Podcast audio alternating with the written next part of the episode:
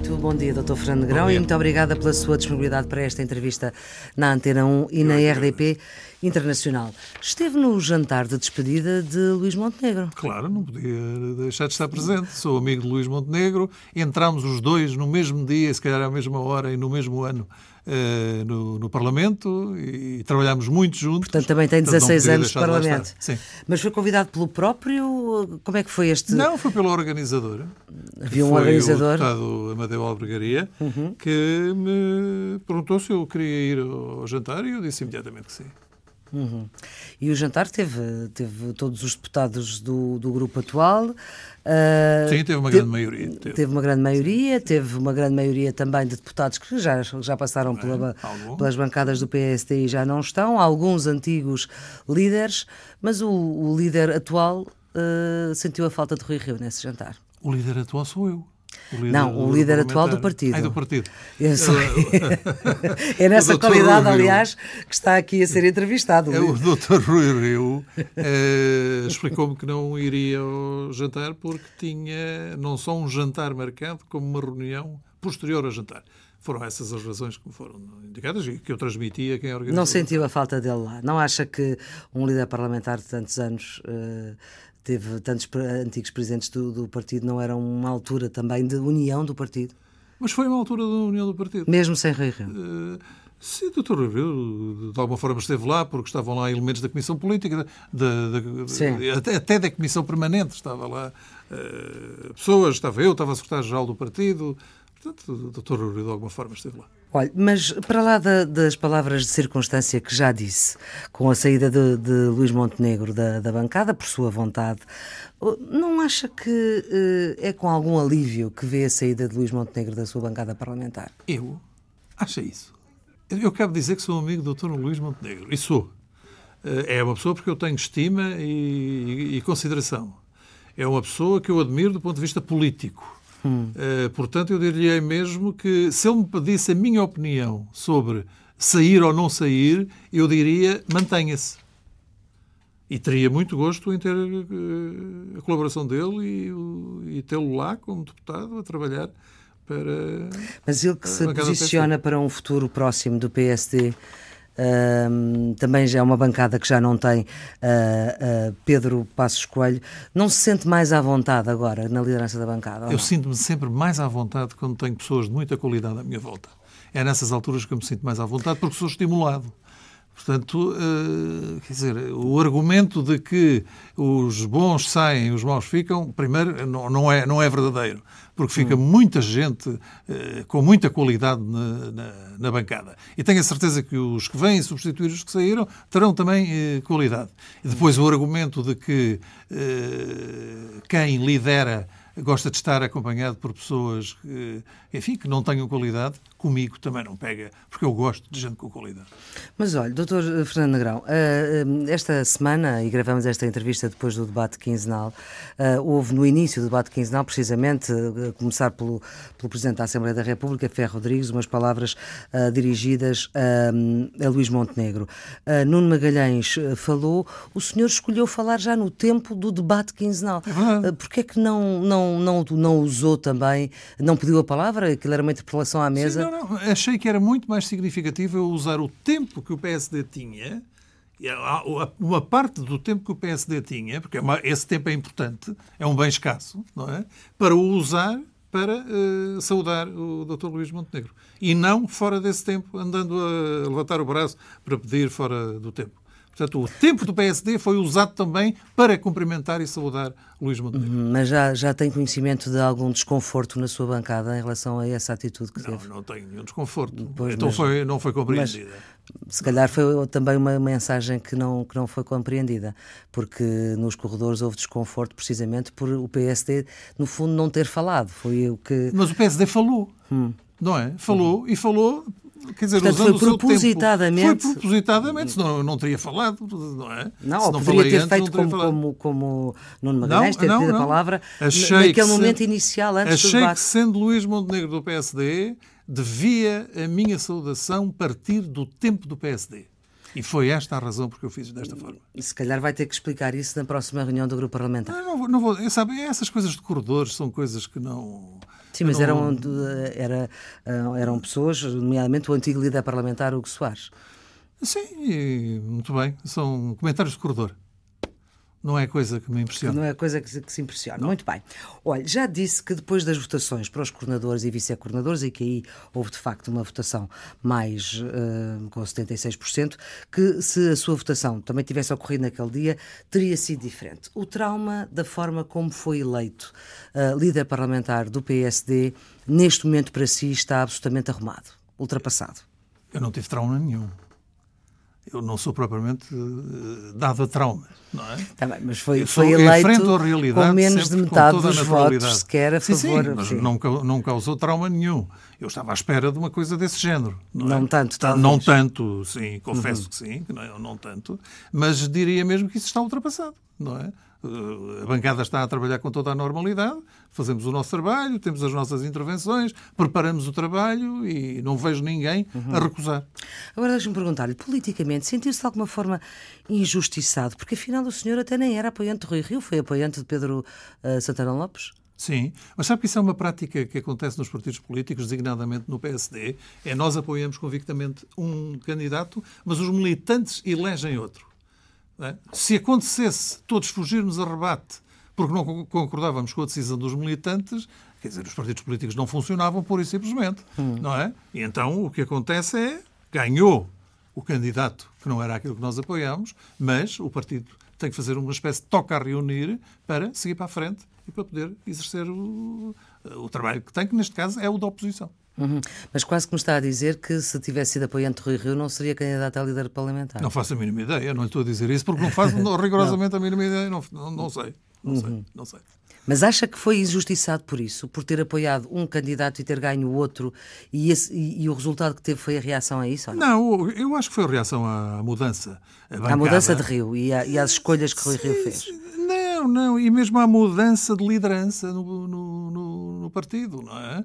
A bancada parlamentar não Sim, foi é uma bancada... Sim, estou a dizer, as escolhas Isso, de Rio. A, bancada parlamentar não é uma escolha de, de Rui Rio. Não, não é? as escolhas no partido de Rui Rio, era o que eu estava a dizer, em relação à, à direção do partido. Mas há aqui um conjunto de circunstâncias que começam com a mudança, com o facto de ter ganho as diretas. Uhum. Porque o candidato da maioria dos deputados de, de, desta bancada não apoiavam Rui Rio. É? Uhum. Portanto, eh, há aqui uma reação a essa mudança mas a reação já está ultrapassada. E tudo isso está ultrapassado e o grupo parlamentar está a trabalhar com toda a normalidade. Isso pode deixar apesar, essa garantia. Apesar dos comentários do corredor. Muito bom. Mas isso haverá sempre. Nunca deixará de haver comentários de corredor. E o que é que Os vai... corredores do, do Parlamento servem mesmo para isso para se fazerem comentários claro, fazerem à parte que não devem fazer parte de. Os, os comentários mais. Enfim, toda a natureza. Uhum. Não, não se vai deixar apoquentar com isso. Deixa-me perguntar-lhe, doutor Fernando Grão, há uma questão que uh, está colocada na sua bancada e que eu ainda não vi uh, respondida, que tem que ver com a proposta de um referendo à questão da eutanásia. Essa questão já está decidida, não está não. decidida, está em que pé? Não está decidida. Uh, nós estamos à espera de conhecer, por exemplo, a iniciativa legislativa do Partido Socialista, que ainda não uhum, conhecemos. Exatamente, é só no final Isso. E, portanto, nós não vamos tomar decisões antes de conhecermos as iniciativas legislativas. Não? Sim, mas a questão, eh, isso é certo, mas a questão de, de, da necessidade de haver referendo, do seu ponto de vista, uh, da análise que faz nesta questão, uh, qual é que é a sua posição? Eu confesso que, dada a minha posição institucional neste momento, eu tenho obrigações acrescidas eh, relativamente à minha posição anterior. A posição anterior, isso é de deputado, sem uhum. ter uh, Sim, sem, sem responsabilidades de natureza uhum. institucional. Portanto, eu tenho que articular isto com uma reunião com o grupo parlamentar. Já sabemos que vai haver liberdade é de voto nos, nos, projetos vários, porque não é só do Partido Socialista, também há do Bloco de sim, Esquerda e do é PAN. Uh, vai haver liberdade de voto, isso já é conhecido. Agora, sabemos também que, por exemplo, Rio Rio é favorável. O senhor como é que vai votar nessa sua liberdade de voto? Isso aí só, só o compromete a si. Eu, relativamente à eutanásia, a minha posição é de votar, é votar contra.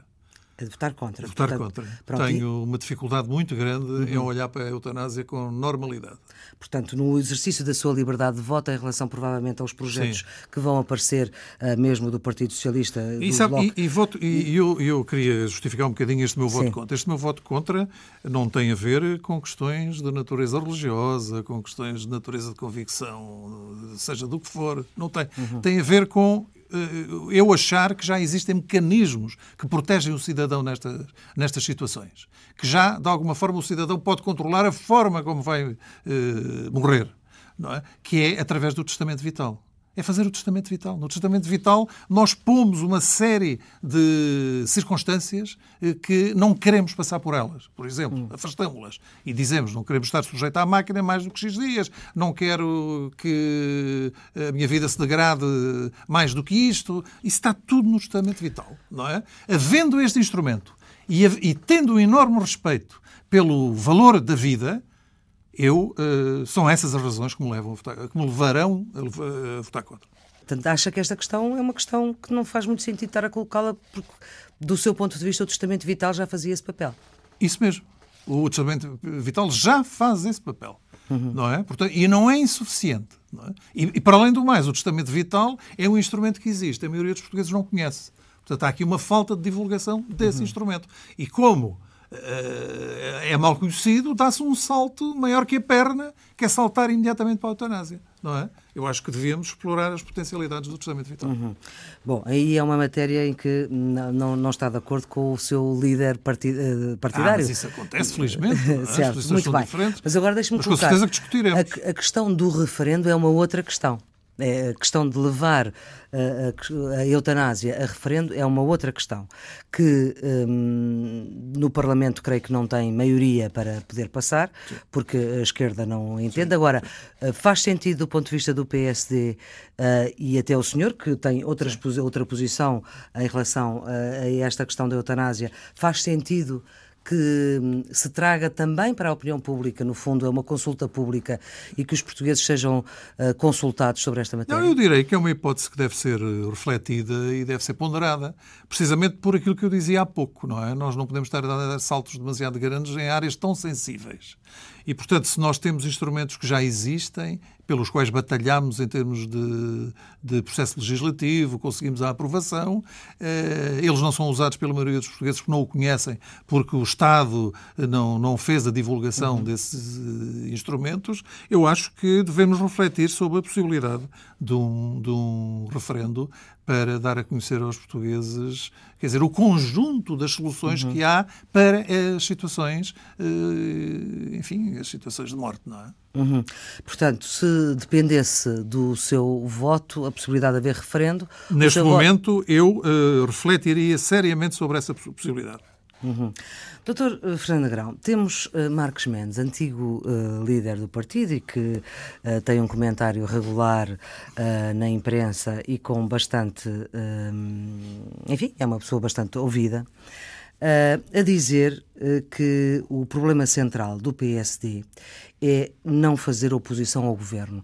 Eu pergunto-lhe qual é que é a sua leitura sobre isto. Ele já o disse várias vezes, em vários momentos e recentemente. Sabe que no, no Parlamento, através do grupo parlamentar, nós fazemos oposição todos os dias ao governo umas vezes uma oposição construtiva, eu diria que é sempre construtiva, não é? Mas umas vezes no sentido da apresentação de propostas, outras vezes no sentido de criticar atos do governo que consideramos menos adequados ou menos bem feitos, ou levados à prática de uma forma que, errada no, no, no nosso, na nossa maneira de ver. Portanto, o Parlamento nunca deixou de fazer esse trabalho da oposição. Nunca, não é? Agora, essa crítica centra-se muito naquilo que é o partido. E o partido, nós às vezes esquecemos, o Dr. Rui Rio está há um mês e pouco como presidente do PSD. Não está há seis meses, nem está há um ano. Não é? Está há um hum, mês foi e pouco. Foi eleito em janeiro, teve o Congresso Sim, em fevereiro. Mas o Congresso foi só em fevereiro, estamos Sim. em março, portanto é um mês e pouco, como eu lhe dizia. Estamos já em abril, doutor. Sim, estamos já em abril. Não é, não é muito mais do que, do, do, do que isto. Uh, o Dr. Rio tem uma ideia que é uh, o Conselho Estratégico Nacional. E esse conceito que ainda falta também conhecer. Completamente. Claro, falta-nos conhecer.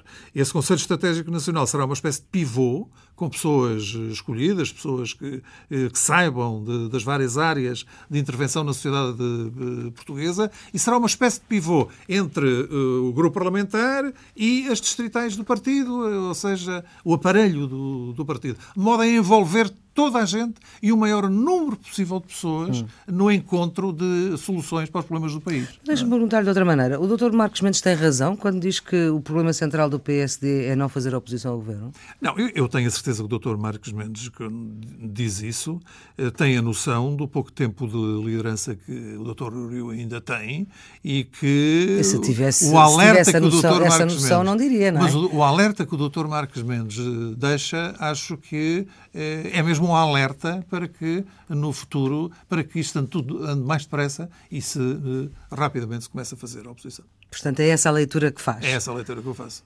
Este, este Conselho Estratégico Nacional do PSD, o senhor não, tem, não receia que haja uma duplicação em relação ao grupo parlamentar, ou seja, que o grupo parlamentar fique numa posição um pouco menos presente, porque uh, se calhar quando acontecer algum tema uh, relevante vai-se ouvir o porta-voz, vai-se ouvir o coordenador que não é do grupo parlamentar. Sim. Isso coloca o grupo parlamentar numa posição difícil, em seu entender, ou não? Não, não, não, porque esse grupo, nas suas várias vertentes, ou seja, temas, sim. tem sempre Áreas, deputados, sim. não é? Tem sempre deputados em cada uma das áreas. Hum. E, portanto, o que quer dizer que para formar a opinião dentro desse Conselho Consultivo, dentro desse Conselho Estratégico, eh, tem que se contar com a opinião dos deputados. E, como sabe, a opinião dos deputados é muito importante porque nós temos toda a informação no Parlamento. Nós temos a história, um histórico no Parlamento nas várias matérias que mais ninguém tem. É? E, portanto, eh, essa articulação será feita e tenho a certeza que a opinião do Parlamento será sempre ponderada e levada em conta. Alguns nomes eh, já são conhecidos, se bem que não confirmados ainda, mas uh, pergunto-lhe se até agora, do que, do que se conhecem destes coordenadores e destes porta-vozes, são todos homens? Não sei mas, se vai haver porta-vozes mulheres eu, eu, ou, ou coordenadores mulheres. Os nomes E já não... passaram da casa dos 60. Eh, os nomes que se falam, Sim, enfim. Os nomes... Ou estão próximos da casa dos 60 anos, que é também a sua casa. Também é a minha 61. casa, claro. Hum. 62. 62, já fez. Já. Sim. É, os nomes ainda não foram tornados públicos. Eu sei, mas há alguns que já se. Alguns que se, eles próprios confirmaram, hum. não é? Não, não, não são muitos. Sim.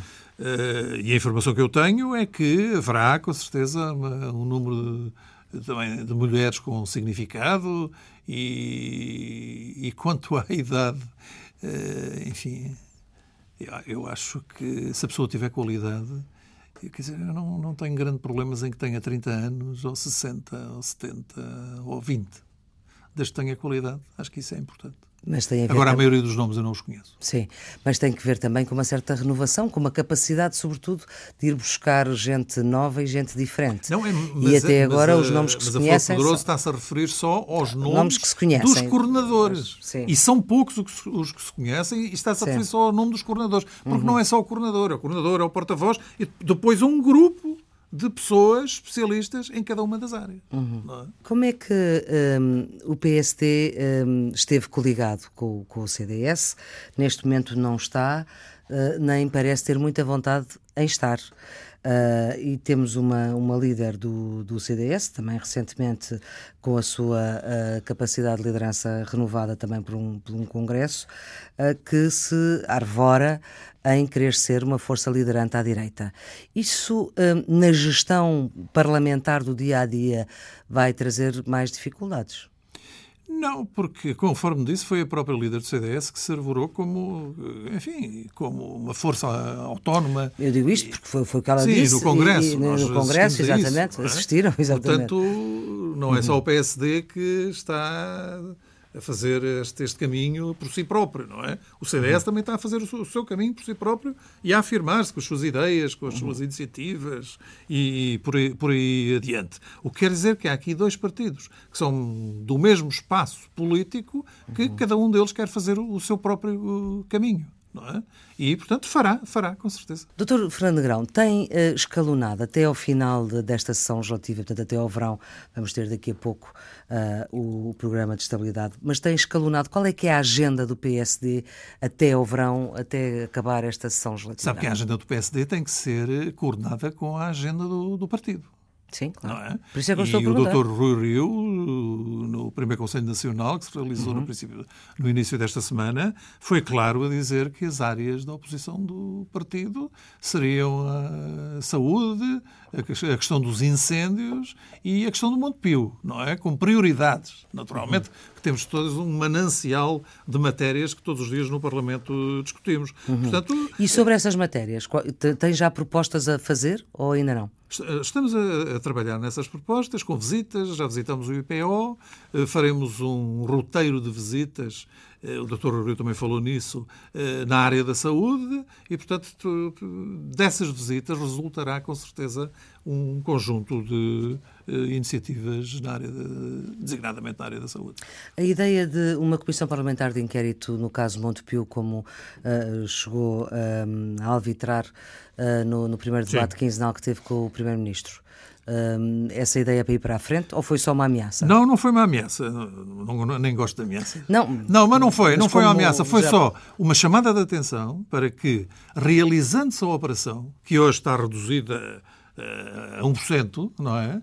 Eh, Lembramos bem que há um mês eram 20% e muitos milhões de euros, hoje está reduzida a 1%. Realizada essa operação, se nós sentíssemos que havia algum prejuízo efetivo para a Santa Casa de Misericórdia de Lisboa ou alguma irregularidade, que usaríamos todos os instrumentos que temos à disposição no Parlamento. E mantemos essa posição. Mas, mas significa então, neste momento, com essa avaliação ah, que existe, que acabou de fazer, que sente que não há necessidade de haver uma comissão parlamentar de inquérito ao, Montepio? Não, eu disse, realizada a operação, se nós sentirmos que isso, de facto, traz prejuízos para a Santa Casa da Misericórdia, ou sentirmos que a operação foi feita com alguma irregularidade, ou que é cometida alguma irregularidade que afeta a Santa Casa da Misericórdia, nós, nessa altura, avançaremos. é todos só depois de realizada a Sim, a operação. operação. Portanto, ainda não tem essa decisão ah, tomada a priori. não temos, até porque temos um projeto de resolução que vai ser discutido na Assembleia da República brevemente, que proíbe a entrada de capital da Santa Casa de Misericórdia de Lisboa no Montepio Geral ou na Associação Mutu- Mutu- Mutualista. Portanto, vamos ver qual é a votação que, essa, que esse projeto de resolução vai ter. Mas esse projeto de resolução é mesmo isso, é uma recomendação ao Governo. o Governo pode. É, claro. Não, não, não, Não, vai mais, não mais podíamos- longe do que isso. Não podíamos ir mais longe do que isto também. Uhum. O trabalho parlamentar também tem limitações, como sabe. Certo. Em relação ainda a votações eh, várias que estão eh, previstas e ainda falando do CDS, o CDS anunciou eh, que eh, iria fazer o que já fez no passado, que é tentar levar a votos o programa de estabilidade. O PSD, esse programa que vai ser discutido no final do mês de abril, o PSD eh, já tem uma, uma, uma posição prévia, vai fazer o que fez da outra vez ou não? Sabe, nó- nós não conhecemos o programa de Sim, tá bem. Não- ser entregue. sim, não isso é- isso Sabe- é- Mas sabe que é muito difícil responder a essas perguntas, porque não conhecendo o documento. não é? Se eu lhe dissesse agora, não, nós vamos. Não, de há aqui uma questão política. Há aqui uma questão Ah, política. há, de facto, uma questão exatamente. política. Mas a questão Precisa de política, conhecer o Mas a, a questão política deve ser acompanhada de uma apreciação de natureza técnica. Hum. Não é? Portanto, nós precisamos de ver o documento. Podemos ter uma boa surpresa.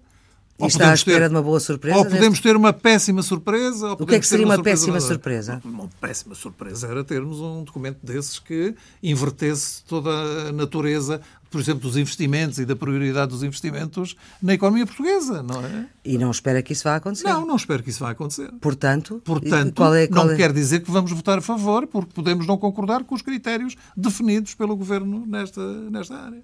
Mas já ouvimos o Dr. Rui Rio a dizer que, por exemplo, em relação ao orçamento, que também não se conhece, ao orçamento de 2019, que também não se conhece, muito dificilmente o PSD poderia viabilizá-lo, quer para a abstenção, quer pelo voto ah, ah, favorável.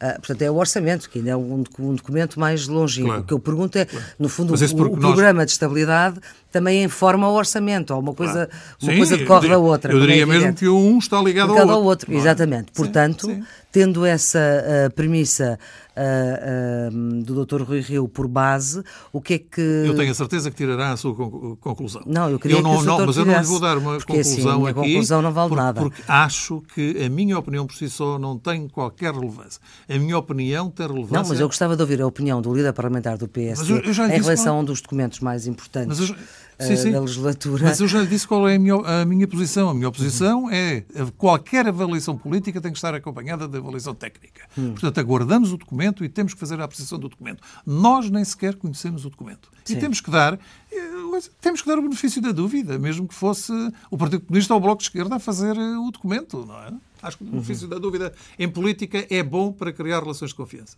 Portanto, não, não, não me está a dizer que recusa a partida o programa de estabilidade que Nem lhe estou governo... a dizer que aceito a partida. Hum.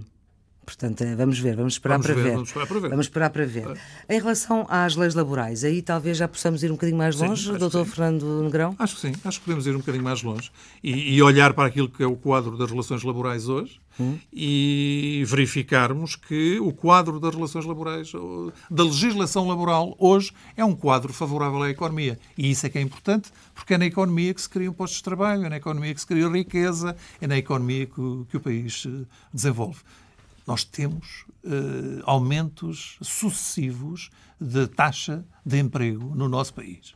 Hum. E uma das razões para isso é atual, o atual quadro uh, de, legislação, de, legislação, laboral que temos. Hum. E, portanto, se ele dá bons resultados, vamos mudá-lo para quê?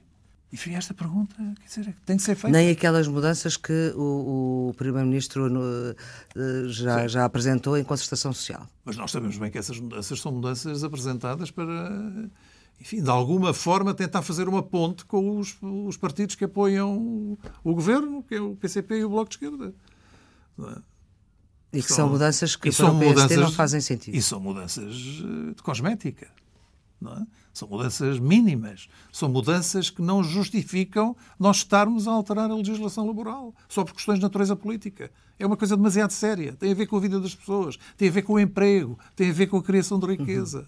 Tudo isto é demasiado importante para nós andarmos a alterar leis só por razões de natureza política. Portanto, em relação a qualquer alteração à legislação laboral que uh, venha a ser votada, seja por iniciativa de quem for, o PSD está contra. Eh, por princípio, estará contra. Agora, está a favor é de uma coisa. De por exemplo, no que diz respeito à precariedade hum. e às empresas que têm o emprego de grande rotação, nós temos que fazer uh, funcionar os mecanismos de fiscalização. Porque os, se os mecanismos Controle de fiscalização... por parte da autoridade das condições de isso trabalho? Isso mesmo. Isso. Porque eh, esses mecanismos de fiscalização que existem são eficazes e punham cobro a muitas das situações de abusos e de, precar... de, de precariedade que nós temos no, no, nosso mundo do trabalho. É? E uhum. essas, normalmente, essas estruturas, não é normalmente, têm, é assim, têm falta de recursos humanos, têm falta de meios técnicos e não podem ter, porque o que está aqui em causa é o cumprimento de leis aprovadas, tanto no Governo como na Assembleia da República. Uhum. Deixe-me perguntar-lhe, acha que será possível haver um aumento do salário dos funcionários públicos para uh, o ano 2019? Uh, eh, nós uh, sabemos bem que a função pública não é, aumentada, não é aumentada há muitos anos e para além de não ser aumentada há muitos anos, durante alguns anos sofreu aqueles cortes que todos nós eh, conhecemos. Hoje a situação está estabilizada. Eh, mas eh, eu digo, eu digo que está, quando eu digo que está estabilizada, parece que vamos dar o salto para dizer vamos então recomeçar o aumento dos vencimentos. Mas acontece que nós continuamos a ter aqui um fosso entre os vencimentos da função pública e os vencimentos dos privados. A média dos vencimentos dos privados é, eh, de alguma forma, eh, mais baixa que a média dos vencimentos da, da função pública. Não é? Agora direi-me, ah, mas a função pública tem que ser dignificada com, não só na parte dos vencimentos, mas, enfim, na parte daquilo que devia ser uma reforma eh, do Estado. Essa reforma do Estado não está a ser feita hum. e, quanto aos vencimentos, continuam baixos. haver uma atualização de vencimentos sem reforma do Estado é sempre uma coisa complicada, porque parece que estamos a deitar dinheiro para cima de um problema. Mas reforma do Estado significa diminuir o número de funcionários? Ah, eh, não, não só diminuir o número de funcionários, como também, como também uh, termos quadros uh, que fazem muita falta eh, de qualidade e com formação superior que fazem muita falta ao Estado e ao funcionamento do Estado.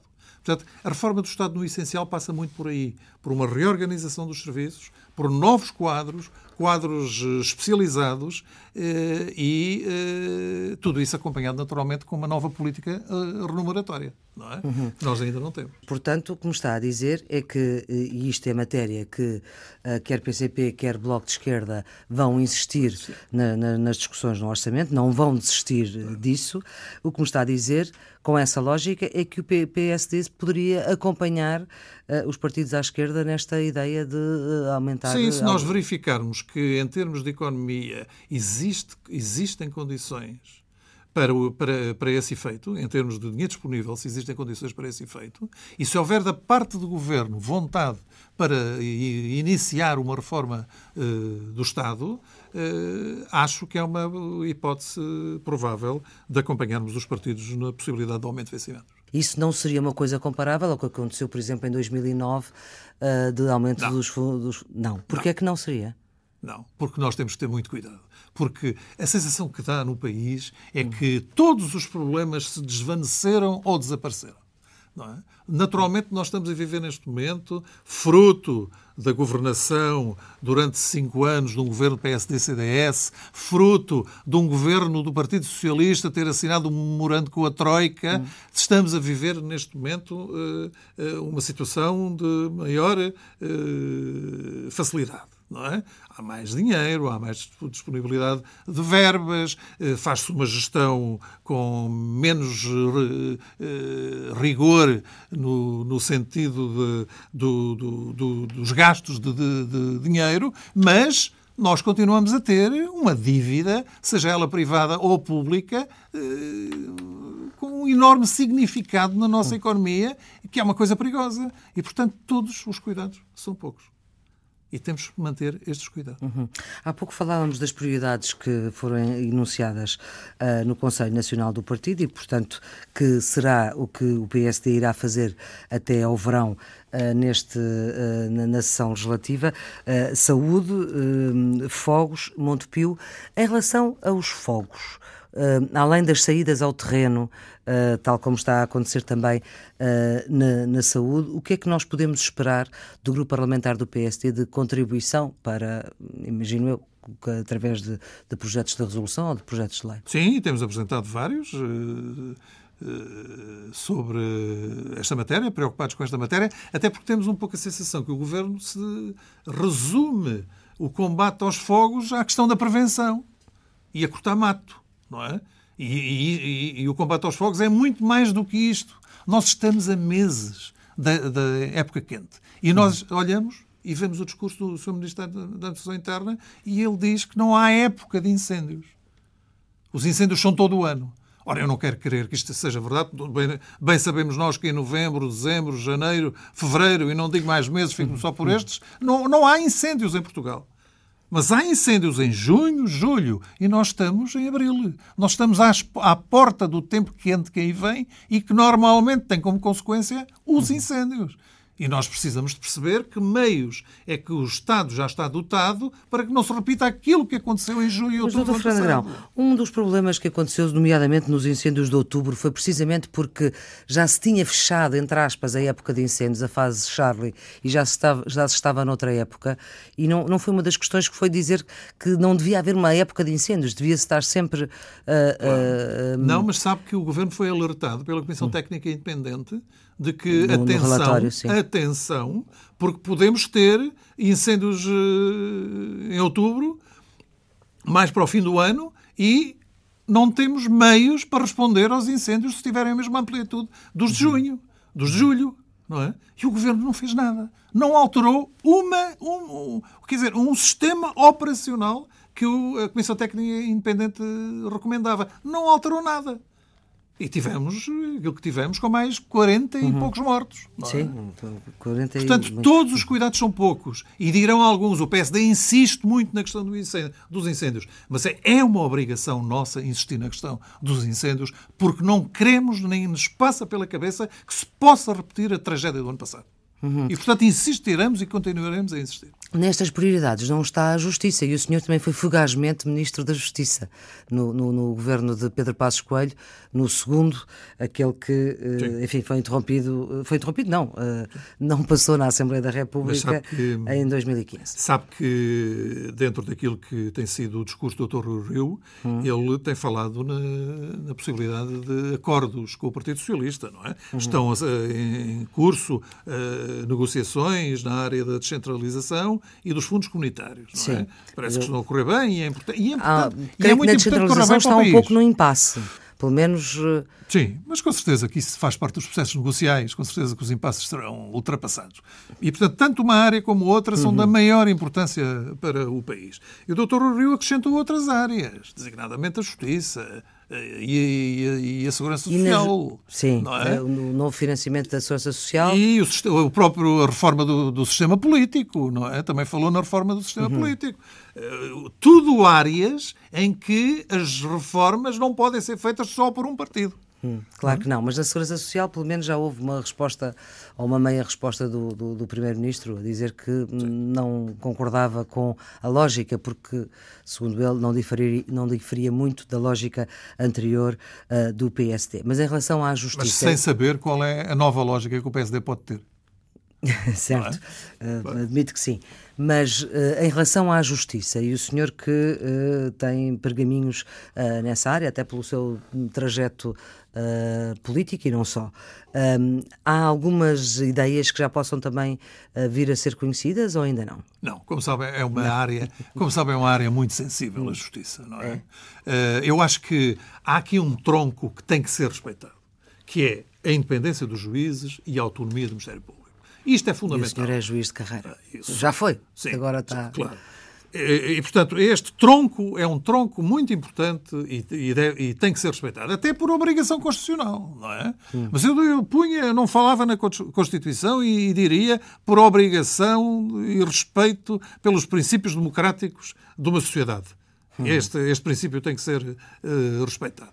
Agora, o, o, os problemas andam muito à volta da organização do, do sistema judicial, do autogoverno, de, de saber quem responde quando há hum. problemas e para saber que tipo de fiscalização é que se pode fazer uh, ao sistema no sentido de pedir responsabilidades quando as coisas correm, correm menos bem. Há países em que o Procurador-Geral é o Ministro, ministro da Justiça. Não é? Hum. E aí as pessoas sabem quando as coisas correm mal, quem é, é o responsável? É aquele, aquele senhor que é Ministro da Justiça, que é Procurador. Aqui, quando as coisas correm mal, quem é que é responsável? Pois esse é o problema, porque nós temos muitas entidades, não é? Temos o Conselho Superior da Magistratura, temos o Conselho Superior do Ministério Público, temos a Procuradoria-Geral da República. Temos o próprio Ministro, a, Ministra, neste a caso. temos a Ministra, não é? Portanto, há aqui um, um sistema de diluição de responsabilidades e de falta de, quer dizer, de, de meios e de formas para hum. uh, satisfazer quando são pedidas responsabilidades sobre algumas uh, situações.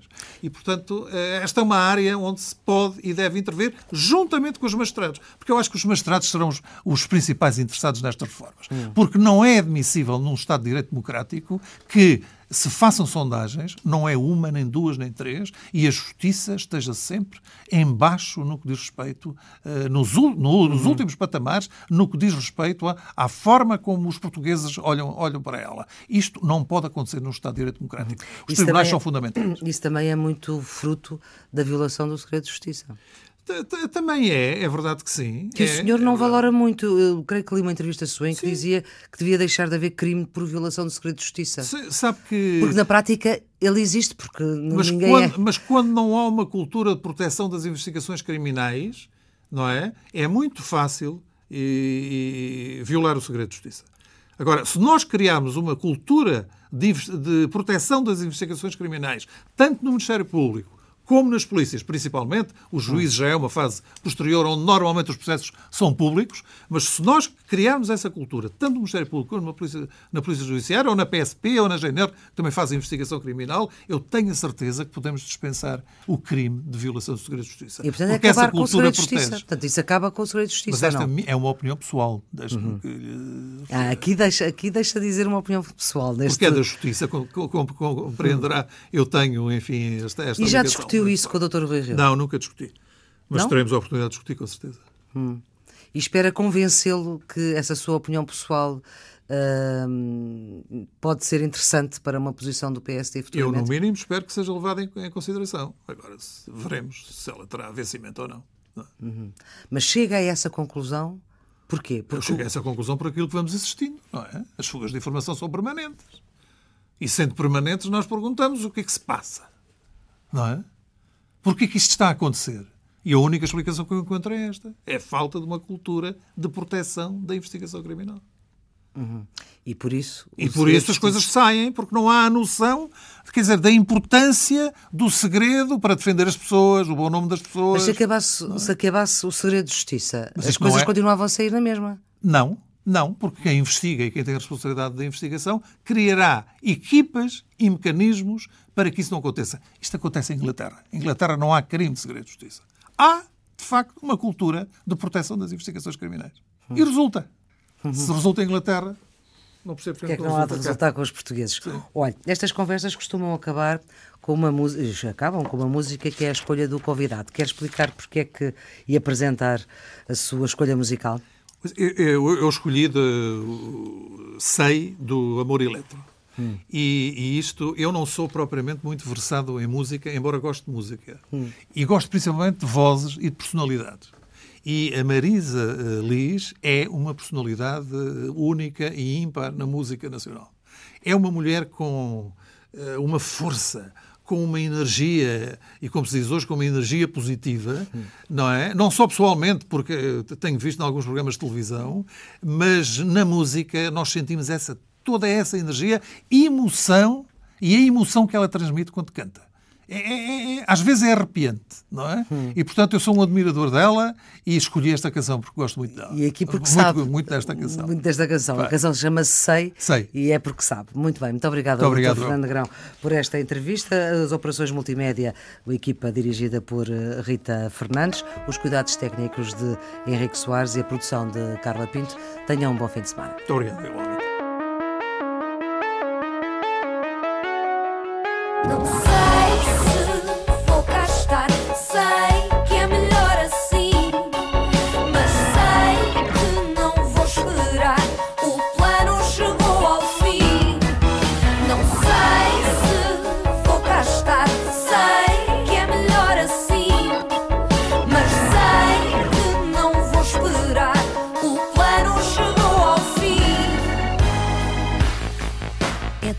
Raro sentimento de ser o tempero certo para o amor que alimento. Se não entras nesta dança de não ter e de querer, querer como eu te quero, desespero